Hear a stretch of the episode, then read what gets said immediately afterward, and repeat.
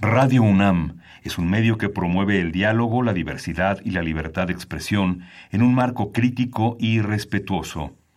Los comentarios expresados a lo largo de su programación reflejan la opinión de quien los emite, mas no de la radiodifusora. Momento económico. Radio UNAM y el Instituto de Investigaciones Económicas presenta Momento Económico.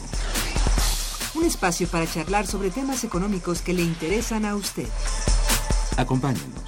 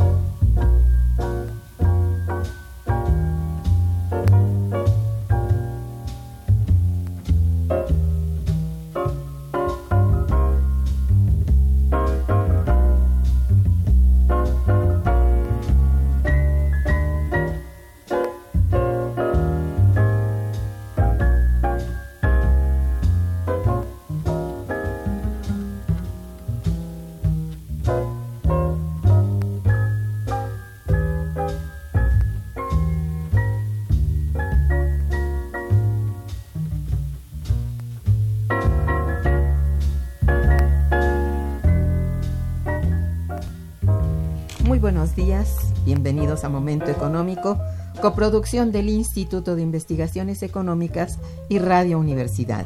Les saluda Irma Manrique, investigadora del Instituto de Investigaciones Económicas, hoy jueves 6 de febrero de 2020. El tema que abordaremos el día de hoy es centésimo aniversario de centésimo tercer aniversario de la Constitución Política de los Estados Unidos Mexicanos y las transformaciones en materia laboral. Para ello contamos con la valiosa presencia del doctor, nuestro amigo Alfonso Bouzas Ortiz. Muy bien, buenos días, Alfonso. Bienvenido. buenos días. Los teléfonos en el estudio son 55 36 89 89 con dos líneas para el área metropolitana. Asimismo, los invitamos a comunicarse desde el interior de la República al teléfono LADA sin costo 01800 505 2688. La dirección de correo electrónico para que nos envíen sus mensajes es una sola palabra momento económico arroba unam.mx. También les invito a escucharnos a través de internet en www.radio.unam.mx y www.iis.unam.mx de nuestro invitado. Em, Alfonso Bouzas Ortiz es doctor en Derecho por la UNAM, maestro en Sociología del Trabajo por la Universidad Autónoma Metropolitana y licenciado en Derecho por la UNAM. Es investigador titular de tiempo completo del Instituto de Investigaciones Económicas de la propia UNAM. A lo largo de 45 años como académico ha sido catedrático de las facultades de Derecho, Economía, Ciencias Políticas y Sociales y de Contaduría y Administración de la UNAM y de universidades del extranjero como la Universidad Externado de Colombia. Es miembro regular de la Academia Mexicana de Ciencias mediante convocatoria a miembros regulares 2012 con distinción otorgada en junio de 2013. Ganador del Premio Universidad Nacional 2011 en el área de investigación en ciencias sociales y es miembro del Sistema Nacional de Investigadores nivel 2. El pasado miércoles 5 de febrero celebramos un aniversario más de la Constitución Política de los Estados Unidos Mexicanos. Son ya 103 años de existencia de la también conocida Carta Magna y tomando en consideración las condiciones políticas, económicas y sociales por las que atraviesa nuestro país, es necesario reflexionar acerca de la importancia de dicho documento que rige la vida del pueblo de México y que sirvió como influencia para la elaboración de otras constituciones de América Latina. Voy a ceder en este momento la palabra al doctor Alfonso Bouzas, a quien ya he dado la bienvenida, para que antes que todo nos recuerde qué representa nuestra constitución política y cuáles son sus principales finalidades. Bueno, sí, Irma. Ciertamente, como dices, el día 5 de febrero se conmemoró el que el Congreso Constituyente en Querétaro eh, aprobara la Constitución de 1917. Eh, lamentablemente esto de las, las modernidades que priorizan puentes por sobre eventos nos está llevando a perder eh, identidad. No es lo mismo que me hayan dado el lunes a propósito de a que eh, pues con la convicción con el espíritu eh, eh, con la búsqueda de raíces estemos en el día 5 de febrero platicando en la, en la escuela primaria, en, el bachillerato, en, en, toda la área educativa, qué representa este documento. Es cierto, la constitución política de los Estados Unidos mexicanos es la primera constitución de contenido de corte social y eso, bueno, es, eh, fue un antecedente, un precedente que se replicó, cuando menos en buena parte del mundo occidental. Es una constitución de esa naturaleza principalmente porque consagra eh, la protección del hombre del campo y consagra la protección del obrero, del trabajador. Eh, es una constitución de corte social porque aparecen una serie de garantías que posteriormente se integrarán eh, a nivel internacional como derechos humanos, este, que si a la fecha son importantes, en su momento fueron fundamentales. En fin, que es una constitución que vale la pena que la recordemos, que vale la pena que platiquemos de cómo surge. Em, bueno, pues es el, el pacto, es el paso a nivel interior que consolida al Estado moderno, pone fin a la Revolución 10-17 y solo será después en los tratados de Bucareli cuando a nivel externo se reconozca a nuestro país como una república autónoma, independiente, eh, un Estado con gobierno propio y este que ha cesado eh, la cruenta eh, conflagración que se iniciara en el 10. Efectivamente. Bueno, sus finalidades podrías apuntar, ¿cuáles serían? Bueno, eh, la Constitución, aquí haría un comentario. Casi todos mis amigos juristas se dicen constitucionalistas, porque barniza el llama, auto llamarse eh, constitucionalista. Bueno, yo creo que todos los abogados tenemos que, que tener una buena dosis de manejo de la Constitución. Eh, y la Constitución mexicana está dividida en dos partes.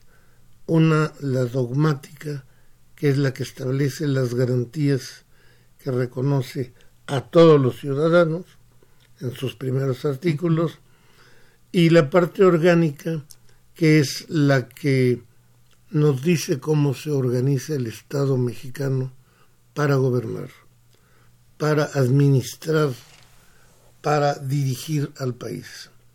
Reconoce los poderes locales, los poderes estatales, hay una división entre lo federal y lo local, reivindica al municipio eh, como célula social fundamental, quizás eh, poco afortunado en el mundo moderno, pero bueno, esa es la tónica. Y en su parte orgánica eh, nos establece, digamos, las principales pinceladas de lo que es la reglamentación económica mm. del país. Sí, así es. Bueno, nuestra Carta Magna salvaguarda la vida política de México, ¿no es cierto? Así es. Te pregunto esto a propósito, a propósito de que nos encontramos prácticamente al inicio de un sexenio. Entonces esto parece pertinente confirmarlo, afirmarlo. ¿Es así? Así es. Eh, sin embargo, bueno, hay que ser crítico y autocrítico y darnos cuenta que la Constitución ha sido sumamente maleable. Desde 1917 ha sido ha, venido siendo adaptada al ejercicio del poder del momento. Sirvió a Obregón, sirvió a Cárdenas, eh, sirvió a López Portillo, las infamias de eh, eh, Díaz Ordaz, en fin. ¿Y esto por qué? Bueno, pues porque ha sufrido muchas, muchas reformas. Quizás en donde menos reformas ha sufrido es en el tema del trabajo, pero es sorprendente y es grave porque siendo el documento fundamental, la carta básica que nos da la cohesión social, bueno, pues una constitución que la cambiamos cada año como nos cambiamos de camiseta, este, pues nos habla de una falta de solidez, de una falta de trayectoria, de una falta de proyecto que se desplazara desde el 17 hasta la fecha. A la fecha estamos en un nuevo proyecto, eh, acabó la fase neoliberal, acabó la presidencia de Fox, Calderón, Peña Nieto, eh, que incluso se inicia antes, se inicia a partir de Miguel de la Madrid, Carlos Salinas, este, y lo, el planteamiento es regresar a las bases sociales, a los intereses colectivos, al bien común y limitar el desarrollo de los monopolios, de la apropiación privada, de los grandes capitales. Nuestro país es un país en donde se encuentran varios millonarios, muy millonarios, y una pobreza extremadamente eh, grande. Es verdad eso. Bien, eh, ¿tú piensas que nuestra constitución política continúa definiendo el proyecto de nación? Eh, bueno, lo ha definido con esos eh, quiebres, altibajos, cambios, es decir, ha definido pues más de 10 proyectos de nación. Es difícil hablar de una línea única.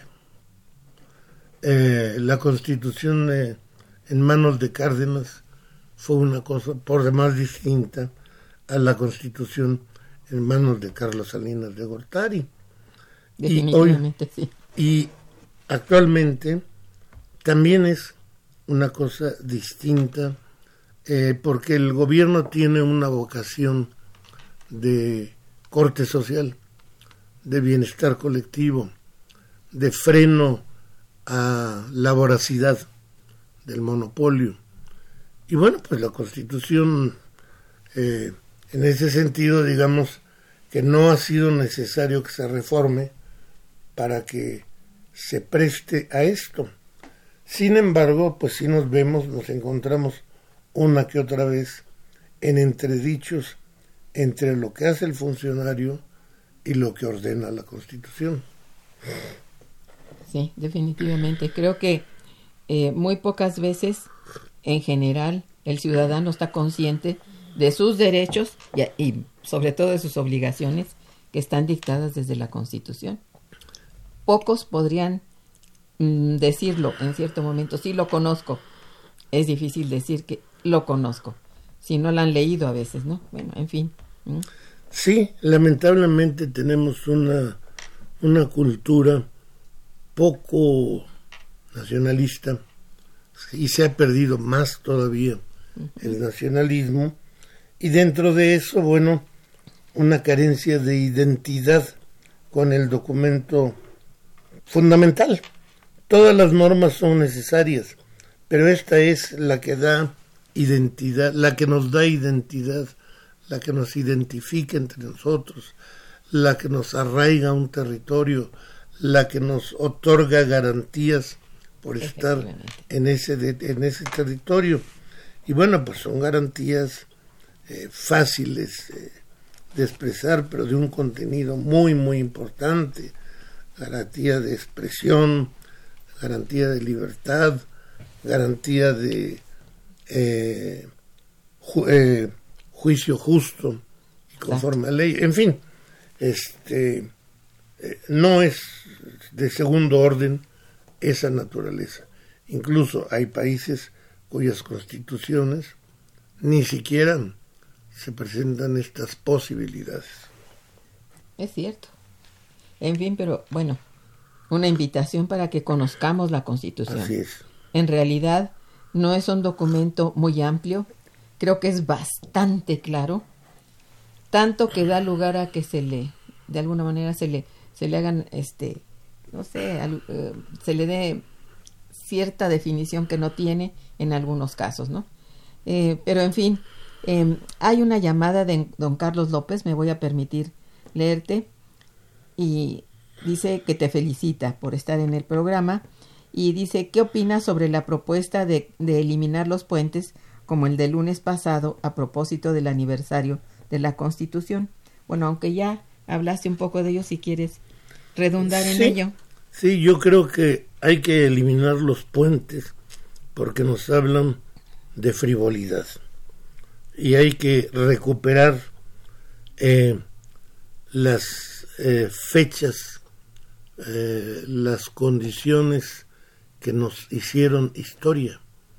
El día de la Constitución, el día de la Independencia, el día de la Revolución, el día de la expropiación petrolera. El día del trabajo. El día del trabajo. Es decir, eh, nacieron en la historia porque se simbró algo en el colectivo.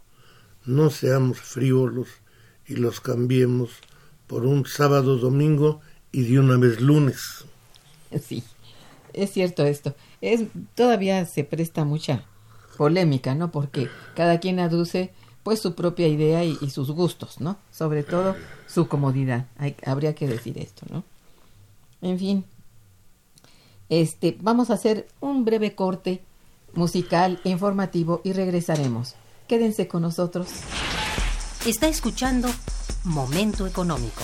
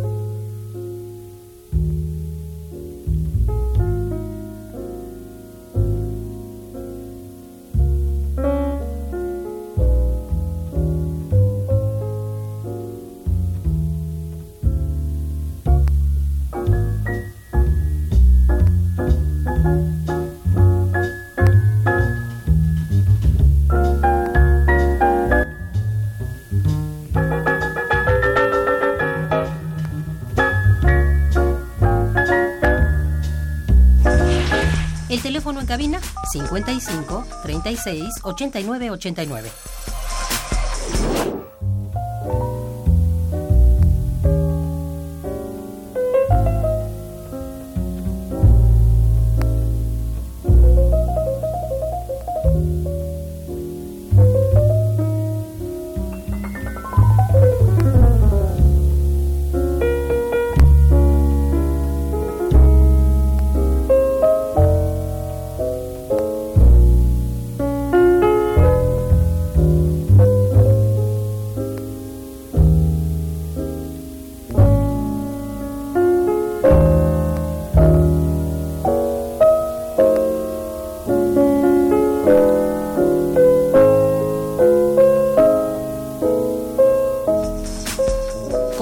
En Momento Económico.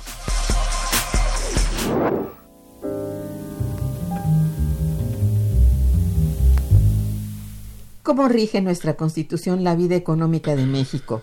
¿Cuáles son los artículos en los que descansan estos mandatos? Bueno, mira, son diversos artículos en los que podemos encontrar alguna expresión que se refleja en la economía pero los principales, los más importantes, los que dan el perfil económico, perfil que como te digo no siempre eh, se ha seguido, son los artículos 25, 26, 27 y 28 de la Constitución. Eh, el 25 eh, nos establece la Rectoría del Estado, en materia económica, eh, la propiedad originaria de los bienes por parte del Estado.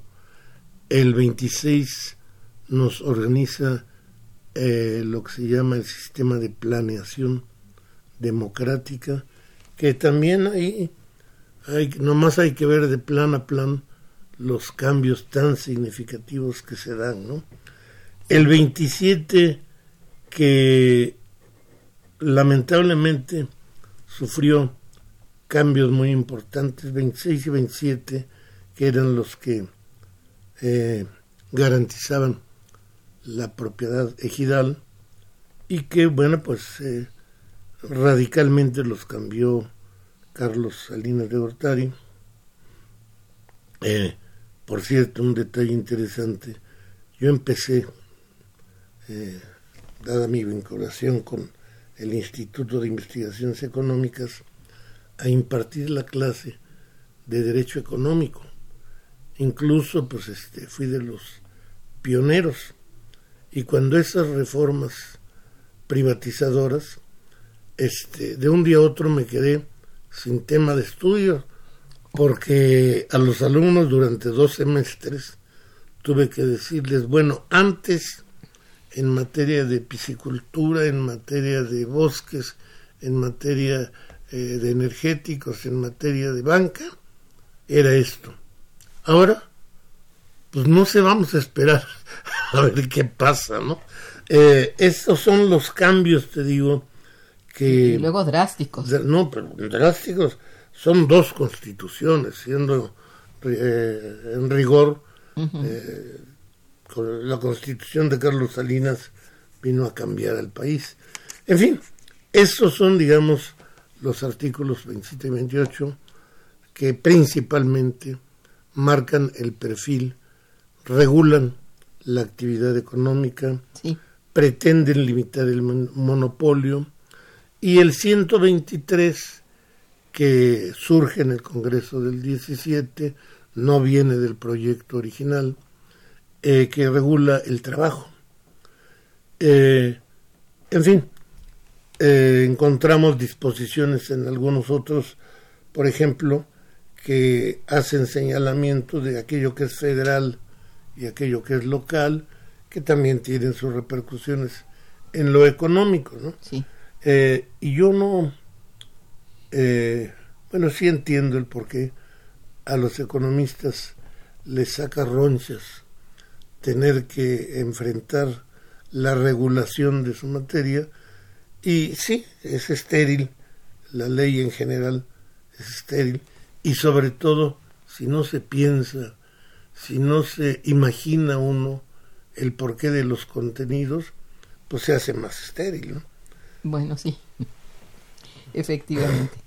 Bueno, tomando en consideración tus no pocas investigaciones en materia laboral, me permito preguntarte qué advierte la Carta Magna en torno al trabajo en México y a la protección de sus trabajadores, hablando del artículo 123, justamente. Bueno, mira, ahí eh, yo me apasioné leyendo el diario de los debates y siguiéndolo en la, lo que fue la reglamentación del trabajo.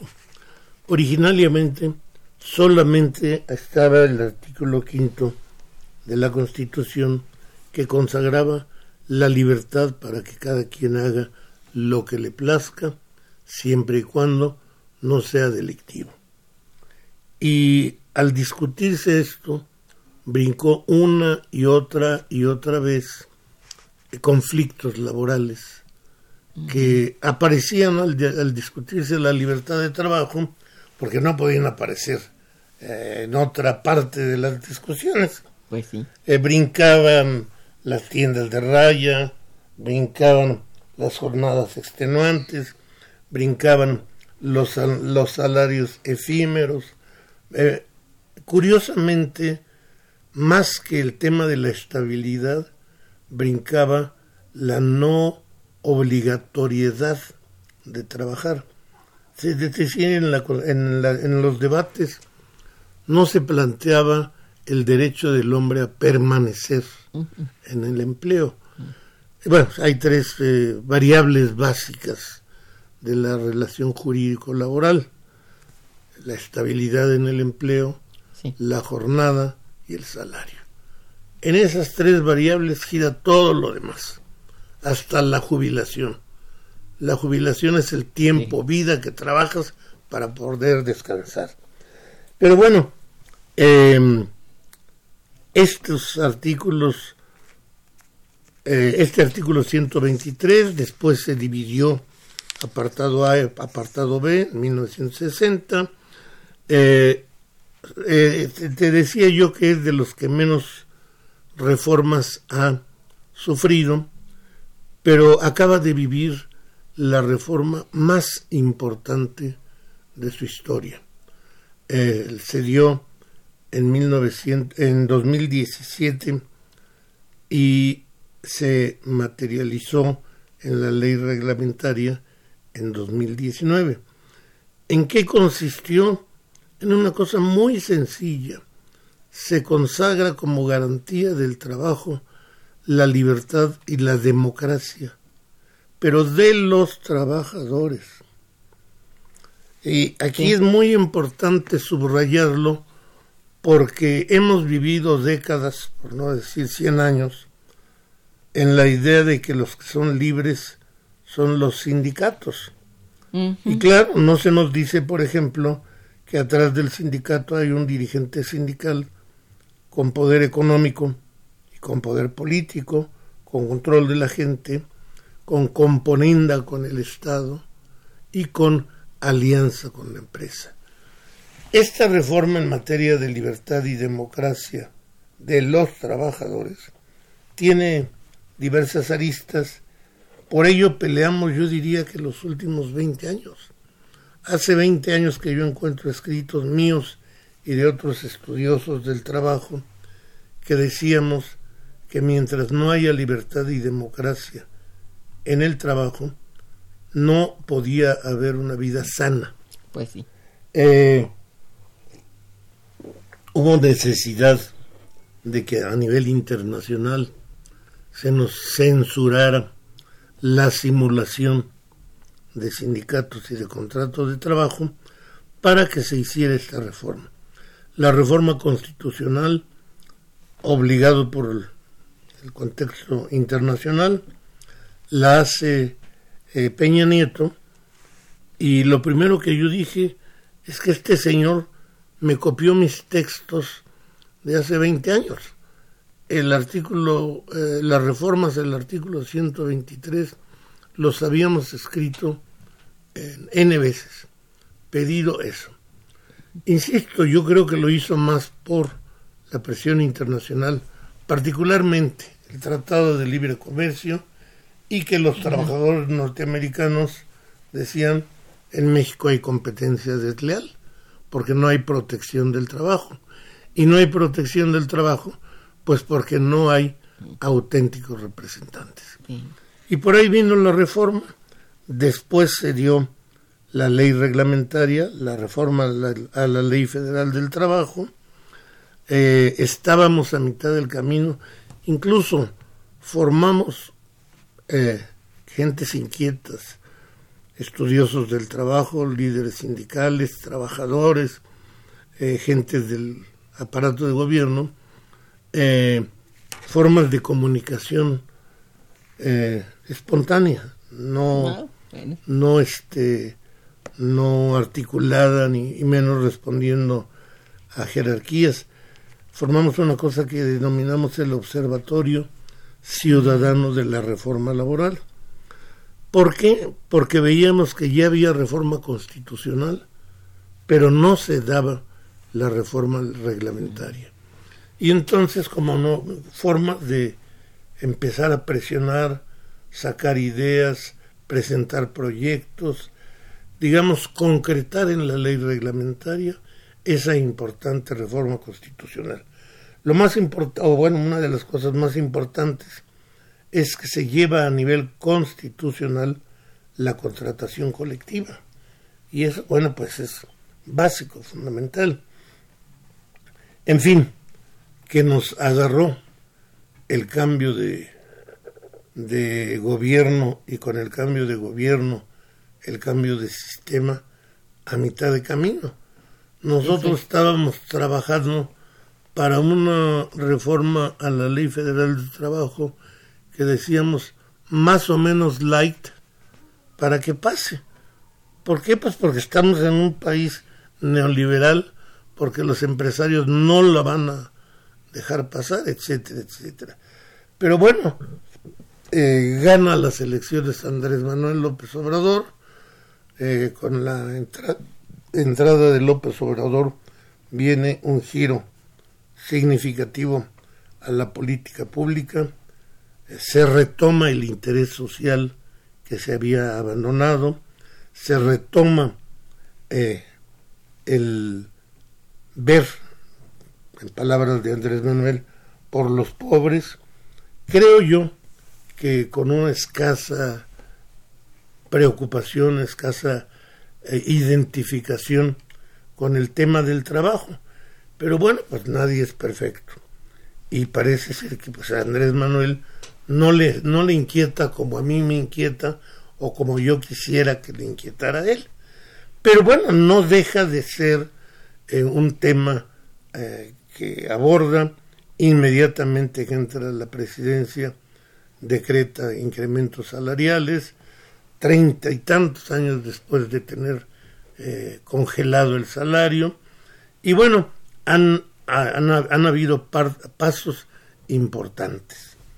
Para mi gusto fue una excelente decisión la que tomó al nombrar en su gabinete a Luisa Alcalde, secretaria del Trabajo, la secretaria más joven del gabinete, una chica brillante, excelente laboralista, eh, con mucha arrojo y que ha, yo creo que ha hecho, bueno, no lo que uno quisiera, pero más de lo que se pudiera haber pensado. Estamos en un proceso, en una etapa de definiciones y es importante recordarlo en este momento, hoy que recordamos la promulgación y publicación de la Constitución del 17, no, y que señalo, la reforma más importante en materia de trabajo es esta que se da en 2017, 2019, 2017 a la Constitución, 2019 a la Ley Federal del Trabajo. Y yo diría que tenemos una reglamentación del trabajo estupenda. Nada más que falta lo más importante, que los trabajadores la hagan suya. Que la conozcan. Y que la hagan suya, que, pues rescaten sus sindicatos, no sé, aparecen actualmente pleitos por ahí de cúpula eh, que me dan la idea de que son los líderes que quieren venir a sustituir a los capos que en el pasado eh, lidereaban al movimiento de trabajadores. Pero los trabajadores en sí eh, todavía no se identifican con la reforma. Y eso es grave porque pues, nos podemos quedar con un bonito texto y una mala realidad. Sí, es cierto. Digamos que esto sería en principio las principales transformaciones en nuestra constitución respecto a la materia laboral. Ok. Mira, hay algunas llamadas que quiero plantearte después de que hagamos una breve pausa musical e informativa y regresamos. Muy bien. Está escuchando Momento Económico por Radio UNAM. Thank you.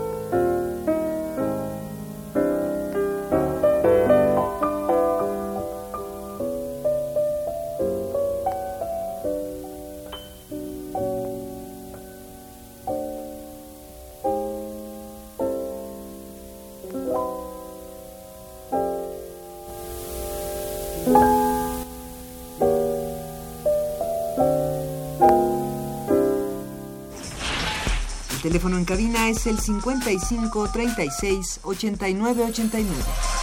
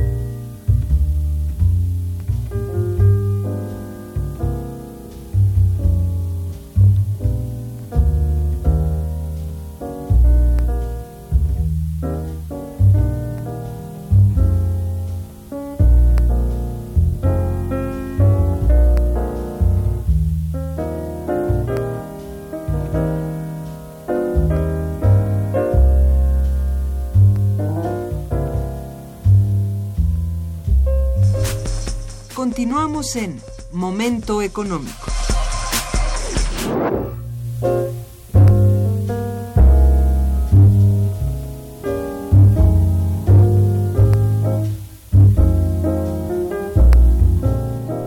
Bien, eh, como te decía, hay algunas radioescuchas que han mandado algunas preguntas y voy a permitirme leértelas. Eh, la señorita Elizabeth Solórzano te felicita mucho y dice, bueno, también felicita al programa, muchas gracias. Dice, ¿qué opina sobre la reforma que se anunció en julio de López Obrador para acabar con los puentes de fin de semana instaurados por los gobiernos panistas y regresar a las fechas históricas para que sea festivo el día en que se conmemore? Ya hablé al respecto. Sí, ah, se ha hablado ah, en este momento. Creo que hay que rescatar el sentido de, la, de las fechas y dejar la frivolidad del descanso en puentes. E, es cierto. E, esto creo yo también, lo pienso igual.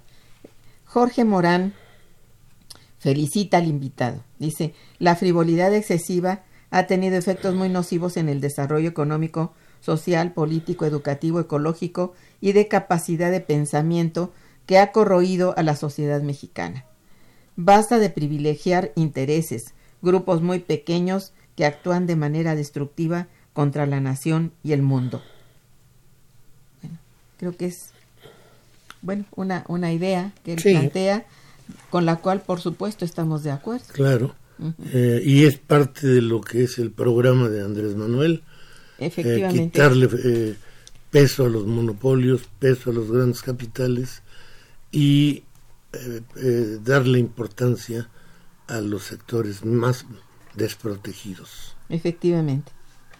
Eric Ochoa también felicita al invitado y al programa. Gracias. Dice, ¿qué opina sobre la reforma que están proponiendo al artículo 25 constitucional? Eh, bueno, no sé a qué parte de la reforma o qué aspecto. Tendríamos que precisar un poquito más qué es, qué es lo que está. Ojalá pudiera precisar Porque el, mismo. Hay, hay muchas iniciativas y algunas incluso ni siquiera las conocemos en la sociedad. Bien, o si él pronuncia alguna cosa, ¿no? Ojalá se vuelva a comunicar.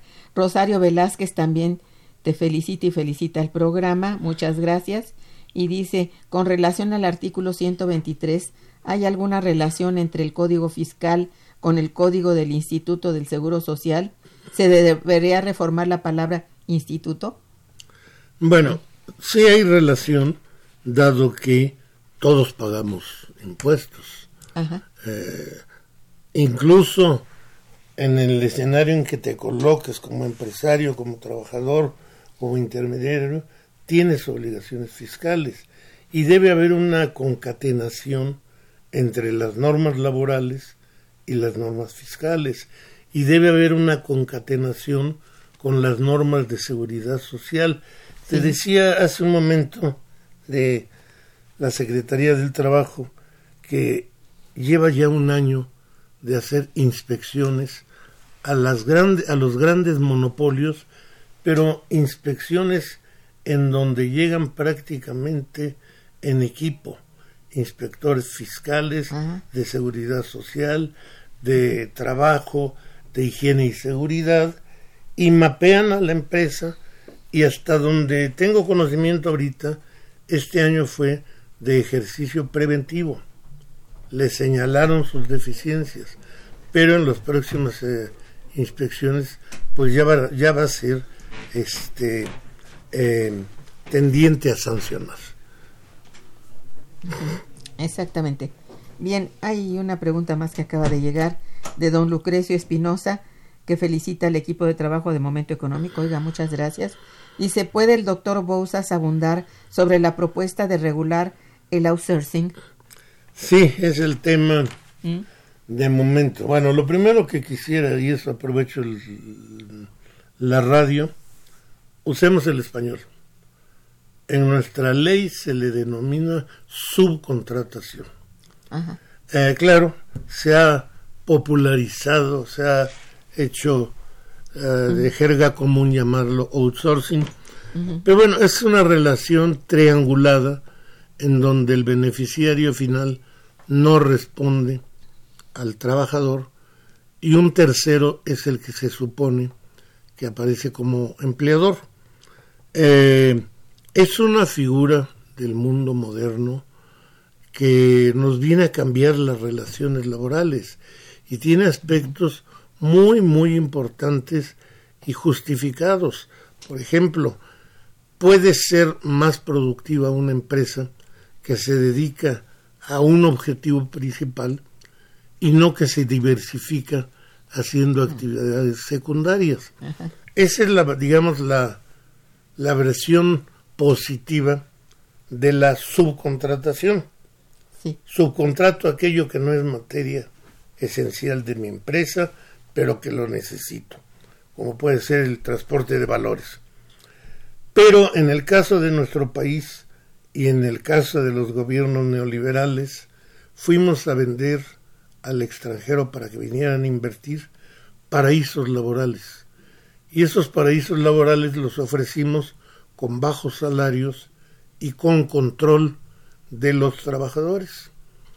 y el corporativismo, los sindicatos este, eh, eh, de la mano con el gobierno y con las empresas. Y hoy nos encontramos con un país que podemos hablar de que casi el 90% de las empresas ya no tienen trabajadores. Trabajan con empleados de un tercero. Y ese tercero a veces es un escritorio, un teléfono y una libreta. A eso se reduce la empresa. Y como el mercado de trabajo lo posibilita, siempre habrá quien acepte trabajar pues en las condiciones que consigue trabajo. Es decir, esta subcontratación perversa se impone por una ley económica de oferta y demanda. Y beneficia tanto al beneficiario final del trabajo, porque lo libera de compromisos laborales, o cuando menos pretende liberarlo, y genera un, tercerista que viene a recibir utilidades por ponerse enfrente del el trabajador para los efectos de los derechos laborales. Eh, tiene que ser eh, frenada. Yo creo que las reformas del 2012 que consagraron la subcontratación y pusieron cuatro candados muy importantes, eh, son suficientes. Poco tendríamos que hacer en la materia, pero jamás se pusieron en la práctica, porque aun cuando entraron candados como por ejemplo el tercerista no puede hacer la materia fundamental de la empresa, eh, el beneficiario final responde solidariamente con el tercerista, bueno, en realidad, por disposición de los presidentes de entonces, Calderón y después Peña Nieto, jamás se hicieron efectivos estos candados. Entonces, ahorita lo que necesitamos, quizás sí, algunas eh, reformas de detalle, pero poner a funcionar la norma. Eso es no, no está considerándose la norma. No se está respetando. te, digo que tenemos empresas. Ancomer en el pasado tenía 30 mil trabajadores, ahora no tiene trabajadores. Todos son gerentes de atención al público. Y así como en laboratorios de 800 trabajadores que de un día a otro ya no tienen más que secretaria y mensajero, tres, cinco trabajadores. Claro, sigue haciendo, haciéndose el trabajo, pero lo hace un eh, trabajador contratado por un tercero. Forma mañosa de pretender evadir las responsabilidades laborales. En resuma, la subcontratación es un esquema del mundo moderno, consecuencia de la globalización, consecuencia de los cambios tecnológicos, pero lo que se practica en México es una subcontratación perversa. Muy bien, es bueno esto, saberlo muy bien y estar consciente, sobre todo el trabajador, en este terreno. Um, aquí hay una pregunta que me gustaría que nos dijeras. ¿Es la flexibilidad laboral una contratación permitida por la Carta Magna? Bueno, la, la flexibilidad es un concepto que surge por ahí de los años 70, 80 y que tiene que ver con esto que, te decía. Hay cambios en el proceso productivo, hay cambios en la tecnología, hay cambios en la organización del trabajo. Si antes la industria automotriz era fordista, mm, desde el inicio hasta que salía el automóvil, pues no podemos hoy obligar al empresario a no fraccionar el proceso productivo de la industria automotriz. Y, e incluso el fraccionarlo repercute en mejores motores, mejores carrocerías, en fin. ¿Por qué? Porque se especializan. es, más, ya no, ya no trabajo para Ford, hago motores para N marcas. Es un, es un fenómeno complejo ahí es cuando se empezó a hablar de flexibilidad de las relaciones laborales.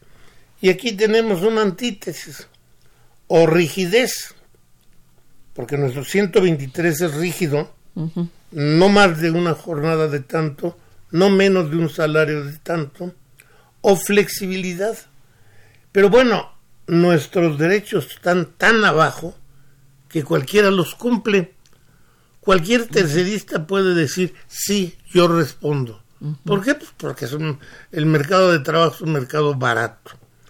Entonces, eh, nuestra, nuestra reglamentación del trabajo tiene que abrirse a la flexibilidad, sí, pero una flexibilidad racional y sobre todo a que los saldos del proceso productivo sean redistribuidos, porque tenemos más de 30 años en que se nos dice que son años para trabajar y que ya después vendrán la redistribución. No, pues no. Los, los que se quedan con la ganancia se quedan con mucho y los que vivimos de trabajar cada vez vivimos con menos. Efectivamente. Sí, ya está demostrado en todos los terrenos la disminución de, del salario real. Así es. Bien, eh, em, ¿cómo es que nuestra constitución se ha adaptado a diferentes retos que la sociedad mexicana ha presentado? Bueno, es que el saldo de la revolución 10-17 fue un saldo en el que se abrieron las posibilidades para que camarillas eh, gobernaran y estas camarillas no siempre con los mismos objetivos. No podemos decir que fuera igual el gobierno de Obregón, el de Cárdenas, al de Miguel Alemán, cuando Miguel Alemán abre eh, las puertas a la inversión extranjera, eh, en fin, eh, la constitución no se ha adaptado. Hemos hecho en la práctica de las relaciones sociales un país que cada vez está más distante de su texto constitucional O, cambia la visión que tiene de su texto constitucional. Sí, sí, así es. Bien, bueno, Elías Hernández te felicita mucho. Dice, ¿sería posible derogar las últimas reformas constitucionales que se hicieron? Ah, ¿En materia del trabajo? Sí. Bueno. No dice, pero supongo que sí. Eh, yo creo que sería un error. Eh, es la, insisto, y eso estoy dispuesto a discutirlo en cualquier foro. Son las reformas más importantes en materia del trabajo. Claro que cuando hay un gobierno más o menos liberal, los radicales se radicalizan y hay quien habla en la, en la actualidad de reforma de la reforma. Espérate, espérate. ¿A dónde nos llevas con eso? ¿Qué, qué, quieres? Esta reforma es un primer paso que necesita generar raíces en la sociedad y que nos llevará a otras reformas. Por lo tanto, de, derogar esto, pues sí me parece un planteamiento muy aguerrido, pero sin fundamento. Y tendría que tener un fundamento.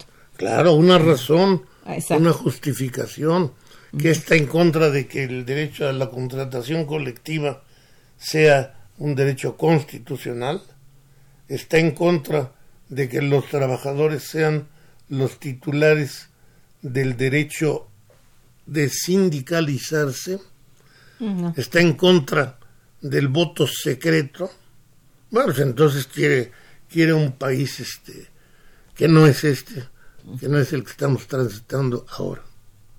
Exacto, hay ciertas reformas que obedecen a ciertos cambios generales en la vida social moderna y bueno, en general hasta internacional, ¿no? Hasta internacional. Bueno, Humberto de Ita dice, deberían reformar a la Procuraduría de la Defensa del Trabajo ya que hay mucha corrupción porque no funcionan y no defienden los derechos del trabajador. Sí, la Procuraduría, la Inspección del Trabajo pasan a una seria revisión eh, como consecuencia de las reformas al, al artículo 123. Es más, yo creo que es la, la clave para que las cosas cambien. En México no hay inspección en el trabajo. Mm. Eh, la Procuraduría, pues, este, tiene mucho de simbólica eh, y mm. tiene que pasar a ser real y es necesario que viva eh, con, en, el nuevo escenario de las reformas al 123, pues que se vitalice incluso. Pues sí, creo que sí, tienes razón. Eh, el señor Ángel Hernández Vázquez te felicita también y dice, invitemos a la gente a leer un artículo de la Constitución diariamente y conocer los derechos que tenemos. Pero también debe, cabe mencionar que debemos promover los deberes humanos. Así, es. Sí, lo que decíamos al principio, que sí, está bien tener derechos, pero también saber de nuestras obligaciones, ¿verdad? Bueno, este, hay una persona que felicita al programa, que opina el invitado sobre no bajar las comisiones que cobran los bancos con las afores. ¿Es mejor regresar a las cuentas sociales? Yo creo que a ese respecto fue muy inteligente lo que hizo Andrés Manuel. Inicialmente, eh, por la fracción de Morena, se presentó una iniciativa para bajar las comisiones bancarias y Andrés Manuel la paró. Eh, y actualmente con este banco que está creando del bienestar, del bienestar eh, yo creo que va a poner a sufrir a las voracidades de otros bancos. Ojalá. Porque va a ser un banco de, primer piso, de atención eh, directa. directa y con una competencia eh, fabulosa porque no va a tener la pretensión que los bancos privados tienen, sino que va a tener la pretensión de beneficio social. Mm, eso sí. Bueno, este, mm, por último, ¿cuál es, digo último porque ya se nos agotó el tiempo, lamentablemente, dice, yo te diría, ¿cuál es la principal consecuencia de la reforma en materia laboral de 2017? Eh, ¿Se ha transformado el mundo del trabajo? Sí, te decía, la... Sí, en general, ¿no? Sí. La columna vertebral, democracia y libertad sindical. La consecuencia, esperemos que los trabajadores la tomen en la mano, la hagan efectiva, porque una ley de por sí no cambia un país. Así es. Va de, todo va de acuerdo con, bueno, transformaciones generales. Así es. Sí, bueno, pues te agradezco muchísimo tu presencia en el programa. Ha sido muy importante que nos hables sobre este asunto de los cambios constitucionales, particularmente con referencia al trabajo, al mundo laboral. Muchas gracias, Alfonso, y muchas gracias, gracias a nuestros radioescuchas por su atención y participación. Estuvo en los controles técnicos nuestra amiga Socorro en Montes Morales, muchas gracias. En la producción Araceli Martínez y en la producción y realización Santiago Hernández Jiménez. En la coordinación y conducción, una servidora Irma Manrique, quien les desea muy buen día, pero mejor fin de semana. Gracias. Momento económico. Radio UNAM y el Instituto de Investigaciones Económicas presentó Momento económico.